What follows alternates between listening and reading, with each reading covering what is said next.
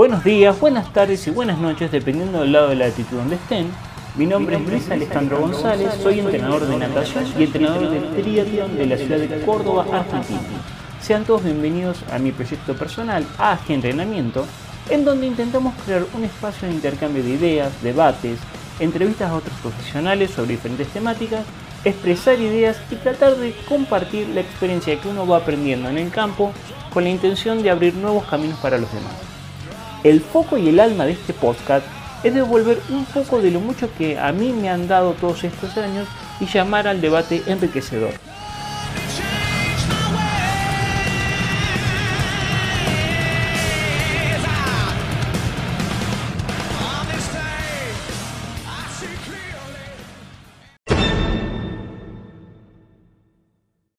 Bien, ¿cómo les va a todos?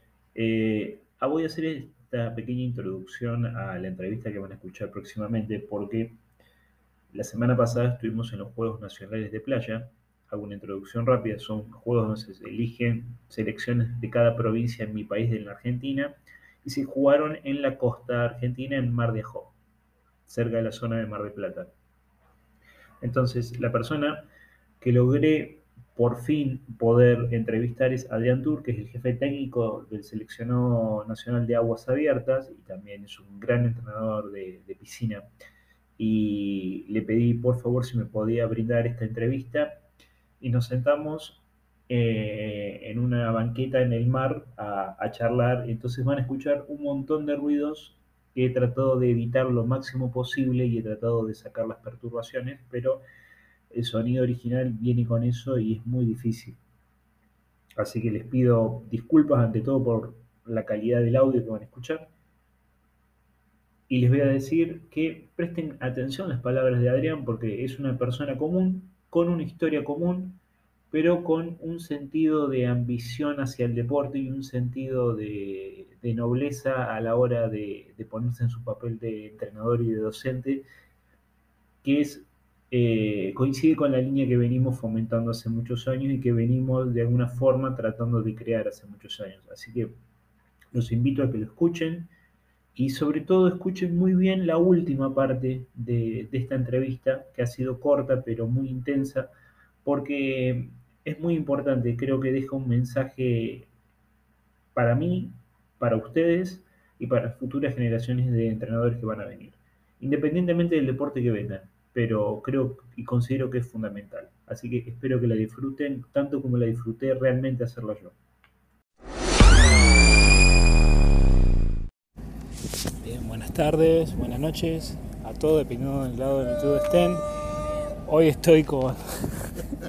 Van a escuchar un poquito de ruido porque estamos en los Juegos Nacionales de Playa 2022 eh, eh, y estamos en la calle, así que esto, el, la persona que voy a entrevistar hoy tuvo la gentileza de sentarse conmigo arriba de las plantas, básicamente, en, el arenero, para poder charlar un rato.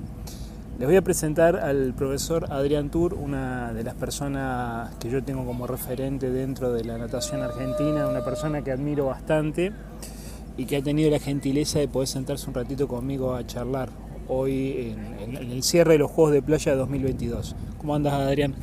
Hola, Ale, un, placer. No sé si es el lugar adecuado, pero... es lo que hay. Es lo que hay, exactamente. y, gracias por tenerme como referente, ya, ya uno no lo dice. Así que, bueno, Adrián, la pregunta, vamos con, los, eh, con la base de siempre. ¿Quién es Adrián Tour? Eh, a ver, yo creo una persona común, un, apasionado de lo, de lo que hace.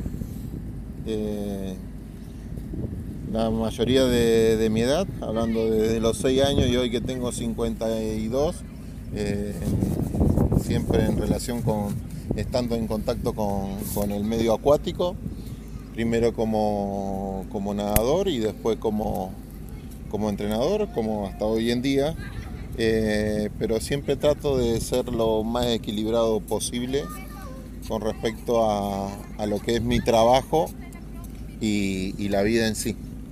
Así que una persona común. más que nada. ¿Cómo empezaste? Como, contame un poco, ¿dónde, ¿dónde empezaste a nadar? ¿Cómo empezaste a nadar? ¿Cómo te acercaste a la natación? Bueno, yo soy de Santa Fe, ciudad. Eh, vivo a 10 cuadras de, del Club Gimnasia y Esgrima de Cuatro Enero, un club muy tradicional en, lo que es la natación y soy el cuarto de, de cuatro hermanos y ya teniendo cuatro años mis hermanos me llevaban al club y prácticamente estábamos todo el día. Y como es un club muy tradicional en, en lo que se refiere a la natación competitiva, bueno, empecé a los seis años a, a aprender a nadar y también a jugar al básquet, pero ya a los siete años ya estaba compitiendo como preinfantil dentro de lo que es el equipo de natación. Eh, o sea que vos directamente siempre, siempre tuviste contacto con el agua. Ya desde chico tenías contacto Sí. con el agua. Sí. ¿Quién, ¿Quién eran los entrenadores de esa época? ¿Quién tenía? Bueno, o- hoy en día eh, vigente, Raúl Esternat.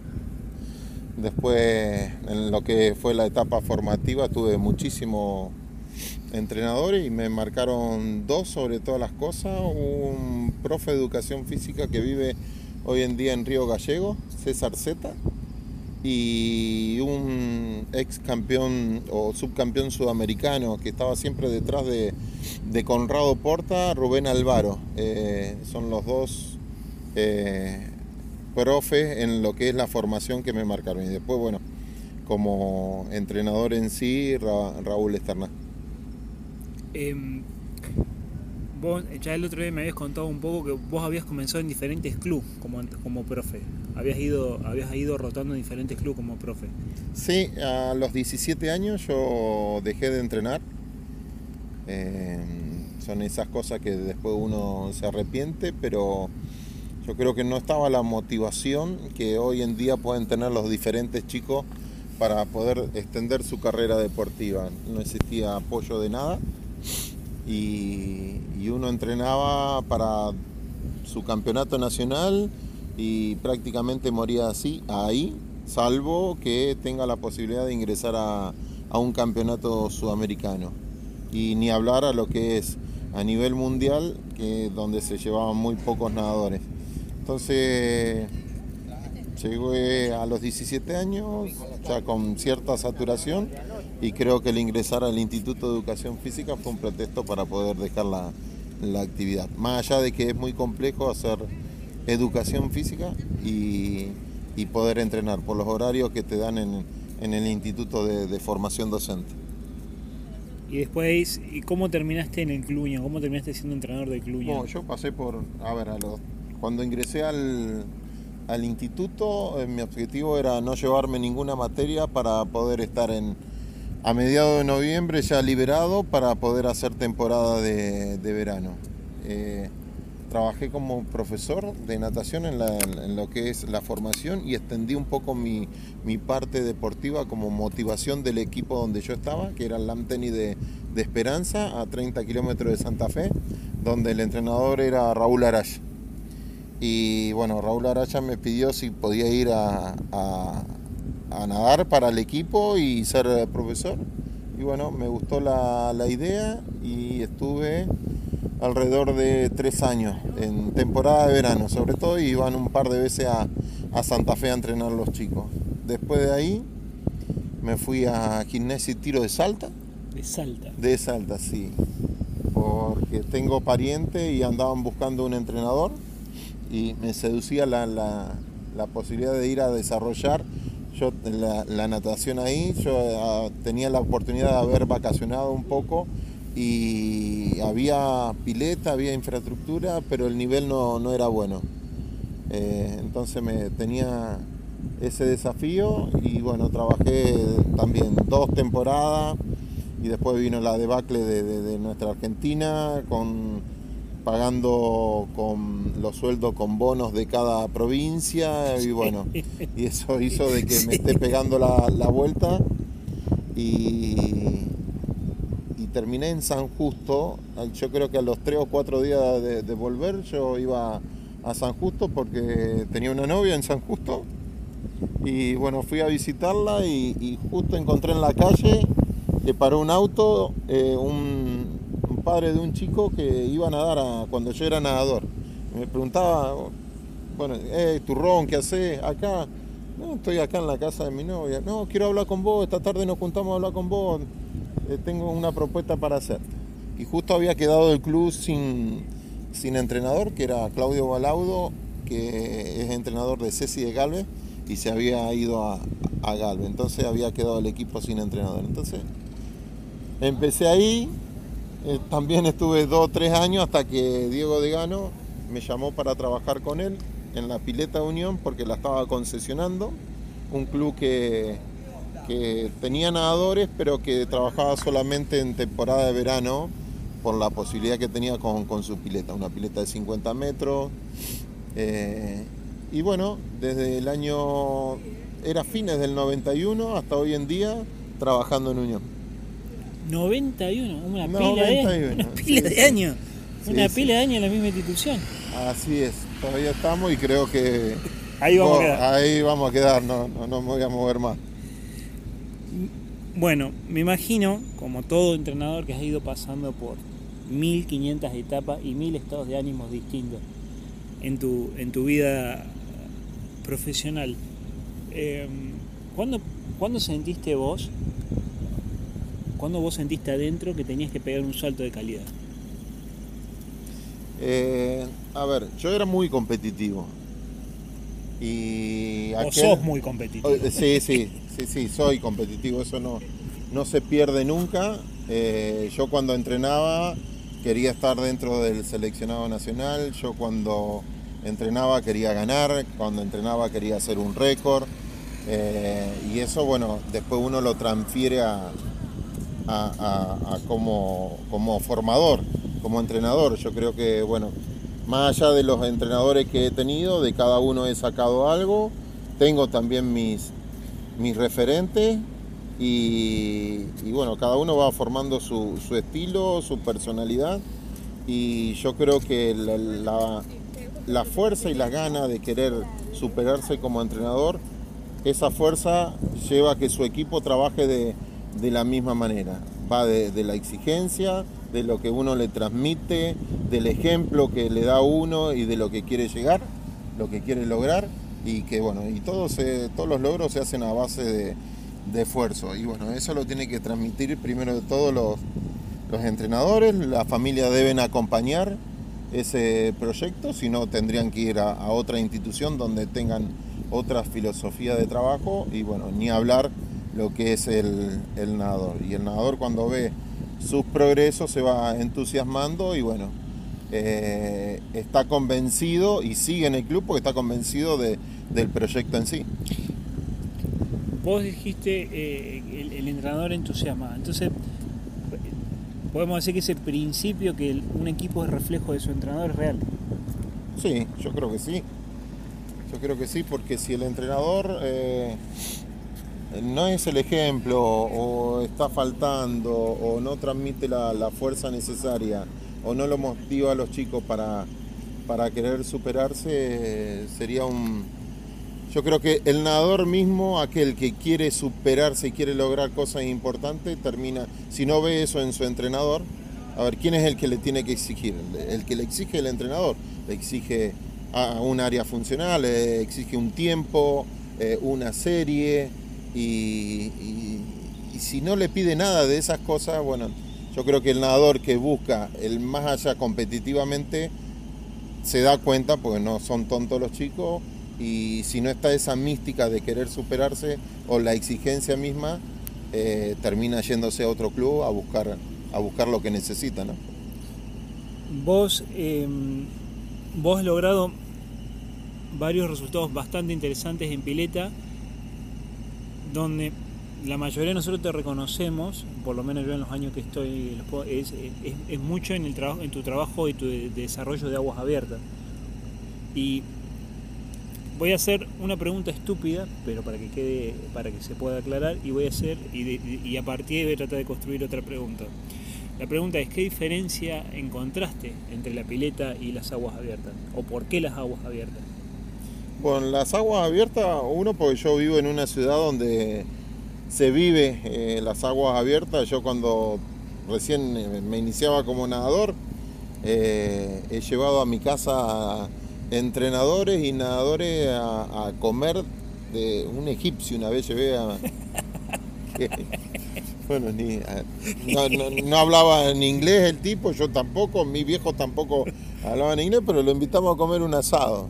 Eh, bueno, esa era la, esencia de lo que es la carrera tradicional, la Santa Fe Coronda en, en Santa Fe más allá de que yo no era un nadador de aguas abiertas, porque yo corría 100 metros y 200 metros nada más, eh, fuera de lo que era de fondo, pero bueno, un par de veces mi entrenador me hizo participar de carreras de, aguas abiertas, pero yo creo que las aguas abiertas, más allá de que es una ciudad, es una ciudad tradicional, eh, uno ve la oportunidad también en otra disciplina eh, sería como una carrera más dentro de lo que es la natación o una posibilidad más para los nadadores de fondo. Entonces eh, uno lo, motiva y lo incentiva a que prueben, que tengan esa experiencia práctica y, que vean que en las aguas abiertas se puede hacer tanto eh, natación de piscina como natación de aguas abiertas. Y son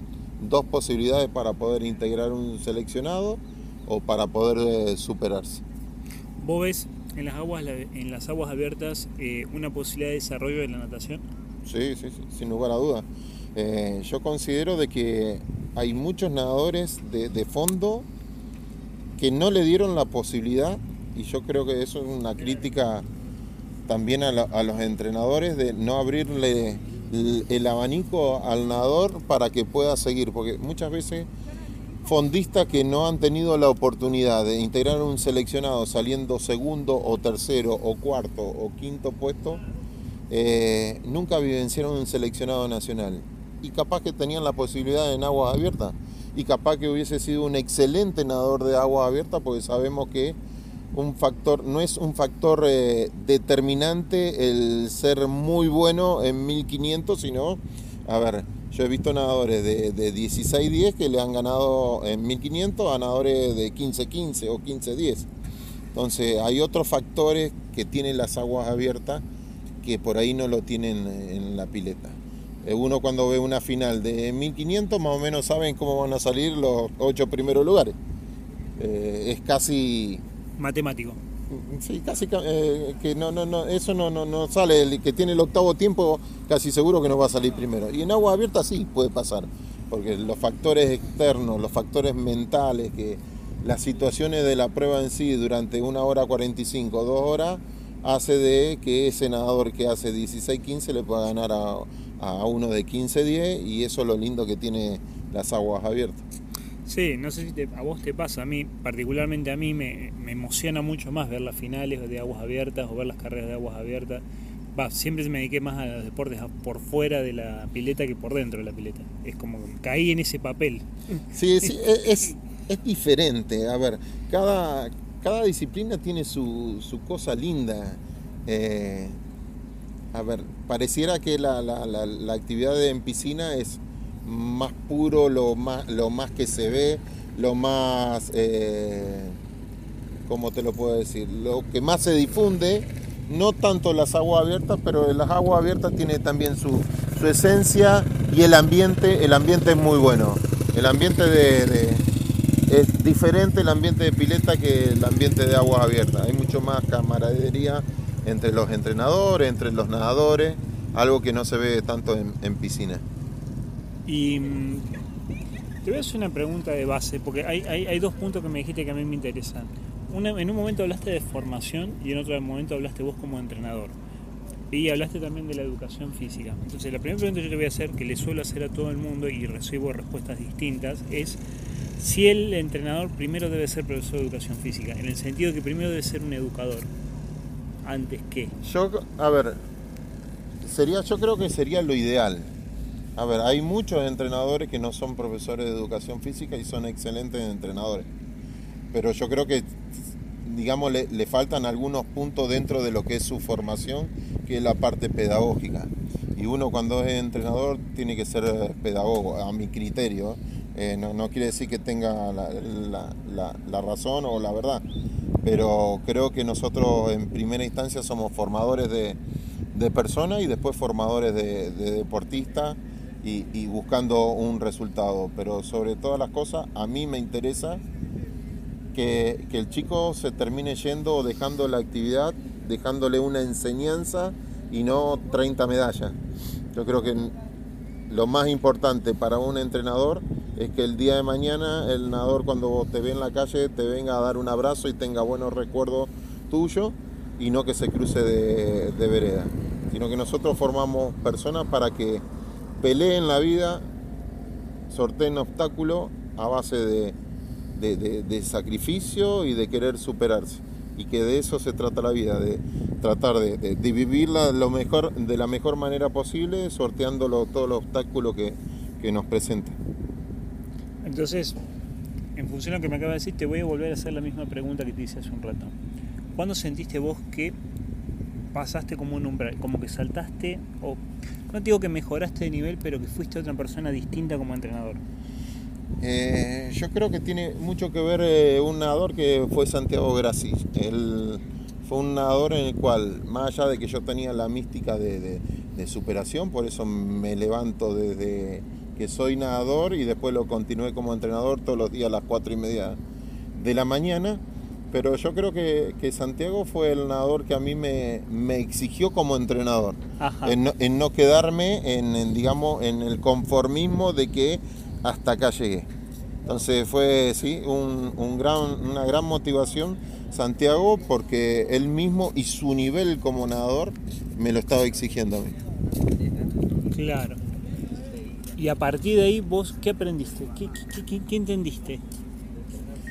A ver, después, yo no sé si. Yo creo que de, los resultados que se obtuvo con, Santiago, eh, después aparecieron otros nadadores dentro del equipo, contagiándose, y también por fuera del equipo, porque nosotros hemos recibido nadadores de, todo el país.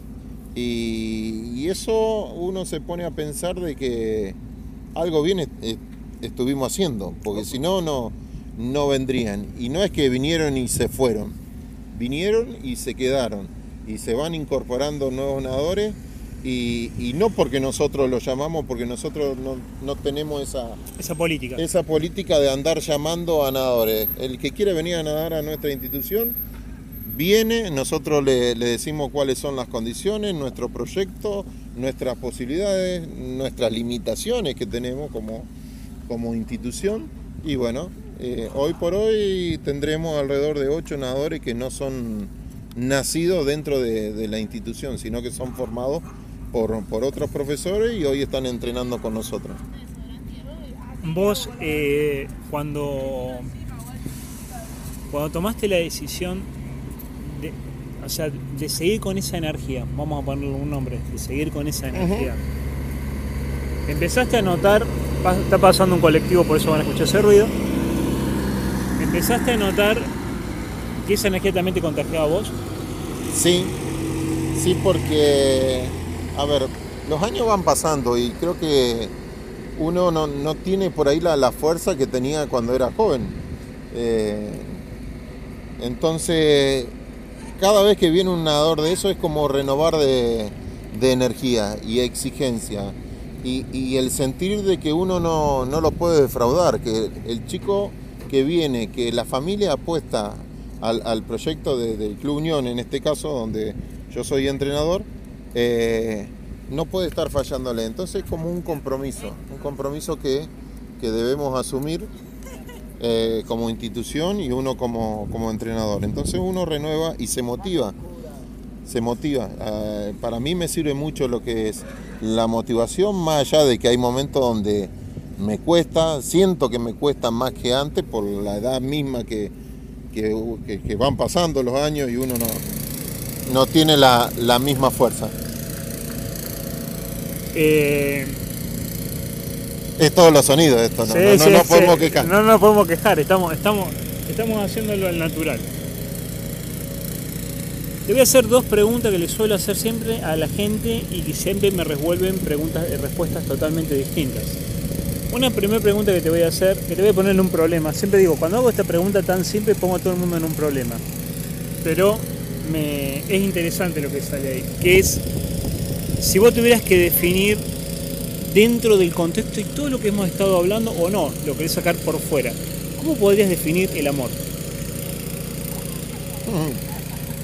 Eh, a ver, yo lo, lo transfiero, el amor lo transfiero a, a un sentimiento que sale del corazón y es el que siento por mi familia. Eh, así, sencillo, simple.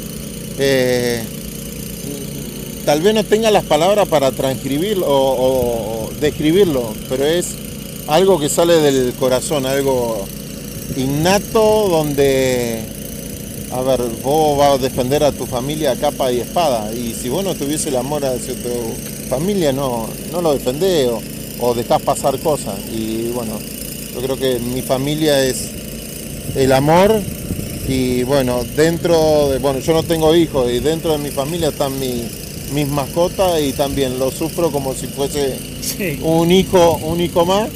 Y bueno, las veces que he perdido mascota eh, he sido llorón, así que Sí, sí. imagínate. Te reentiendo. eh, bueno, eso cuando yo era chico no, no, no tenía esa, esa vivencia hasta que un día tuve una, una mascota al enterarme de que no, no podíamos tener familia con mi señora. Y, bueno, es, es mi, hoy en día mi mamá, que gracias a Dios todavía la tengo con- conmigo. Eh, bueno, a mi señora ni hablar, eh, por sobre todas las cosas. Y bueno, todos mis hermanos, mis sobrinos, eh, todo- toda la familia. Una vez, cuando lo entrevisté a Claudio Galazo, y esto lo cuento siempre, él me dijo que cuando en Río él gana la medalla, me dice, yo lo primero que quería hacer era comunicarme con mi señora y contarle que habíamos ganado la medalla y no tenía cómo comunicarme. Era un lío, estaba la prensa, era era un despelote. Y en ese momento, dice, yo lo único que quería hacer era poder comunicarme con mi señora y contarle lo que había pasado. Era lo único que quería hacer. Entonces, la pregunta que yo hago acá siempre es, ¿es importante tener con quién compartir las cosas, los logros, las formas? Eh, Sí, sin lugar a dudas. A ver, la, la, la, la persona que convive con vos, en este caso mi señora, y le debe pasar a la mayoría de, de- de los entrenadores, la familia es lo que banca las locuras de los entrenadores. Nosotros por ahí desaparecemos por, por un mes de nuestra casa cuando tenemos alguna competencia o algún campus de, de altura, el de llegar de un torneo y no desarmar la valija porque tenés que irte a otro, el levantarte a las cuatro y media y dormirte a las ocho y media de, de la noche, o decir no a, a una reunión social porque al otro día te tenés que levantar de nuevo temprano. Entonces son cuestiones de que, que, a ver, ¿cómo no va a querer compartir con aquella persona que te banca y, que te apoya? Porque, a ver, no solo es bancarte, sino que te apoya, porque si no, eh, te diría, deja esto, vamos a dedicarnos a otra cosa, empezar a vivir eh, de otra manera y bueno, eh, yo creo que siempre va a ser la primera persona que uno quiere compartir las cosas, la, la persona que lo está bancando, sin lugar a dudas. Ahí el otro día me sorprendiste con lo que me contaste, porque el 99,9% de los entrenadores con los que hablo, cuando yo les digo, me dice, la- la- me suelen decir siempre lo mismo, yo voy a morir entrenando. O sea, mi último día lo voy a terminar entrenando. Y vos el día otro día me dijiste, en algún momento yo voy a parar la máquina. ¿Cómo es eso? Sí, eh, yo creo que, a ver, yo no te digo que la, la vela se va apagando porque me estaría contradiciendo con lo que te dije anteriormente, porque a medida que van llegando nadadores nuevos que confían en vos, uno va renovando la, la, La las ganas, la, sí, la fuerza, la gana de seguir entrenando, pero yo creo que nosotros también tenemos que dejar un, un legado y es la formación de otros entrenadores. Y yo gracias a Dios hoy tengo un ayudante que es Diego Garbarino y bueno, mi función es que él por la fuerza que tiene, las ganas que tiene y todo eso, yo creo que en algún momento va a cumplir un mejor papel que, que yo y yo de, tal vez cumpla desde otro rol y no del de entrenador en sí. Entonces, yo creo que también nosotros, muchas veces el entrenador es totalmente egoísta en lo que hablábamos hoy, en no darle otras oportunidades a, los nadadores, en pensar solamente en, el equipo de uno y no tal vez en, el, en la posibilidad del nadador de manera individual, sacrificando tal vez, un ejemplo, alguna prueba en función de, equipo por sobre los intereses del nadador. Entonces yo creo que en algún momento yo voy a tener que dar el paso al costado. Y yo creo que no estoy lejano a eso. Y, yo creo que lo voy a dejar en muy buenas manos. Bien. Si vos me tuvieras que dejar un consejo, vengo yo, Adrián, salgo del Instituto de Educación Física y te pido, Adrián, yo quiero ser entrenador. ¿Qué, es lo que tengo que hacer? Primero, eh, primero yo creo, son dos cosas básicas que yo considero hay que hacer. Eh, leer, instruirse con respecto a, lo que es la natación en su etapa formativa y segundo estar al, en el borde de la pileta. Fundamental. Yo conozco entrenadores o no, es la palabra leyenda, pero referentes, pero son teóricos en la parte de, lo que es eh, eh, en la parte bibliográfica. Y yo creo que a muchos de ellos le falta también la, parte teórica. Acá en la Argentina hubo de, esos casos de que eran eminencia como entrenadores y vos preguntabas, eh, como Práctica. en, la parte de, escribir libros y, capaz que lo, hacían muy bien, yo no digo que no lo hacían mal. Pero si vos preguntabas a qué entrenador, a qué nadador había formado, y muchas veces no había formado ninguno. Entonces yo creo que las dos cosas que, confluyan, yo creo que es lo mejor para la formación de, un nadador. Y después eh, el, el, conectarse con entrenadores que ya han pasado por lo que quiere pasar esta, eh, este entrenador nuevo, entre comillas, yo creo que los consejos que le puede dar un entrenador mayor y que ha tenido resultados sobre todas las cosas, yo creo que son, es una buena conjunción. Entonces hablemos de estudiar, estar en el borde de la pileta haciendo la parte práctica desde los inicios, pasando por todas las etapas, eh, porque muchos quieren sortear esa etapa y yo creo que es fundamental que pasen por esa etapa de formación muchos quieren iniciarse directamente como entrenador y me parece que le estaría faltando algunas patas a, la mesa. Si vos me tuvieras que dejar una pregunta para un deportista, te voy, a, pedir dos cosas. Una pregunta para un deportista y una pregunta para un futuro entrenador que yo entreviste que no sé quién va a ser. Porque nunca sé a quién voy a entrevistar. Pero si vos me tuvieras que dejar una pregunta para un deportista y una pregunta para un entrenador, ¿cuáles serían? Para el deportista es que si disfruta de lo que hace, sobre todas las cosas. Es algo que, que yo por ahí hablo con, con algunos de los nadadores en donde uno percibe cierto, digamos, no sé si sufrimiento o como desgano o como no la está pasando bien entonces, yo creo que hay que, cuando nosotros vemos eso en nuestros nadadores, tenemos que parar la pelota y charlar bien, a ver, porque tal vez le estemos errando nosotros como, como entrenador, o el nadador llegó a su punto límite de que ya no puede seguir en la actividad. Yo creo que no podemos seguir entrenando a un nadador que no esté disfrutando la actividad o, o no quiera llegar o le dé lo mismo lograr cierto objetivo. Y la otra, ¿qué pregunta le haría a un entrenador? A un entrenador. Sinceramente no, no, no se me ocurre ninguna específicamente, tendría que, pensarla bien, pero yo no sé si pasaría por una pregunta. Yo, lo, yo me voy a permitir un consejo nada más. Eh, perfil bajo perfil bajo y trabajo. Nada más. Yo creo que me parece que es eh, una línea donde te lleva, eh, o un camino donde te lleva a un, a un destino lindo y, de reconocimiento. Yo creo que, yo creo que esa es la, la, lo que podría, a ver, sería, no sé si que yo me tendría que autodefinir como, como entrenador, pero yo creo que he circulado por ese camino. Eh, el de estar tranquilo conmigo mismo, eh, en no ser un entrenador conflictivo, sí defendiendo los derechos de, mis nadadores, obvio, pero desde un punto de vista de, conciliador y, de ser lo más político posible. Y creo que, creo que es el camino.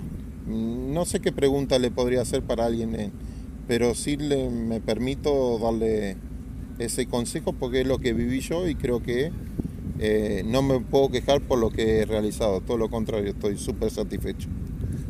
Bueno, para que ustedes reafirmen todas las palabras que escucharon, estoy con Adrián Tour, que es el jefe técnico de las aguas abiertas de la selección argentina, es entrenador del Club Unión de Santa Fe, es un entrenador que se destaca tanto en pileta, voy a, voy a faltar a su deseo de bajo perfil, que destaca tanto en pileta como, como en aguas abiertas, es una excelente persona de la cual uno siempre aprende algo, estando cerca o estando lejos siempre aprende algo, y es eh, de alguna forma un referente para todos nosotros. Así que Adrián, te agradezco muchísimo la charla que nos has dado hoy, en las condiciones que hemos tenido que tener la charla hoy. No, las condiciones por ahí es lo, de menos, porque es lo lindo de todo esto. Bueno, esto es las aguas abiertas, de estar sentado eh, con la espalda hacia la playa y bueno, con todo lo que son los ruidos de colectivo, de, de chicos dando vueltas, de profe. y todo. Exactamente, no, el agradecido soy yo y y bueno, yo sé que más allá de tu labor periodística, sos, eh, yo creo que va a llegar a grandes cosas porque sos un estudioso, yo creo que sos una persona humilde y, y eso te va a llevar, y sobre todo una buena persona, y eso te va a llevar por, a ver, no te, no, no me puedo permitir que decirte de que vos vas por el mismo camino o me reflejo en vos porque vos tenés que ver eh, eso. Pero yo creo que veo algo, alguna punta muy similar a, las mías. Tranquilidad sobre todas las cosas. Y, bueno, sé que sos muy estudioso y que sos inquieto y eso es una virtud. El entrenador que es inquieto, inquieto en el sentido de querer investigar, el querer relacionarse con, con los mejores, no te hablo de, mi persona, pero sé que tenés contacto con, con primeras figuras de, entrenadores a nivel internacional, eso va a hacer enriquecer tu, tu carrera como entrenador y lo va a poder volcar con tus nadadores. Esté donde esté, en el club que esté, seguramente va a estar satisfecho con tu, con tu resultado. Muchísimas gracias Adrián por la entrevista. Un placer. Hermosa entrevista. Dale, cuídense todos, nos vemos.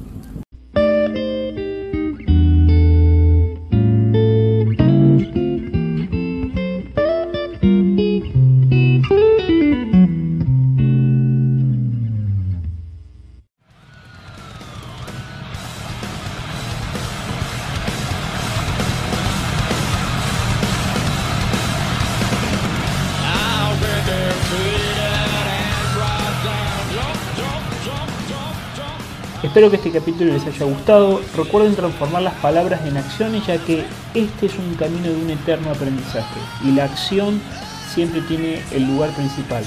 Si te gustó esta información, date una vuelta por nuestro sitio web AG Entrenamiento, en donde vas a poder encontrar un montón de información como esta, artículos, videos, entrevistas a otros profesionales y espacios de debate abierto, que eso es muy enriquecedor. También podés seguirnos en Instagram, Facebook y en nuestro canal de YouTube como AG Entrenamiento. Mi nombre es Luis Alejandro González y los espero en nuestro próximo encuentro. Cuídense mucho.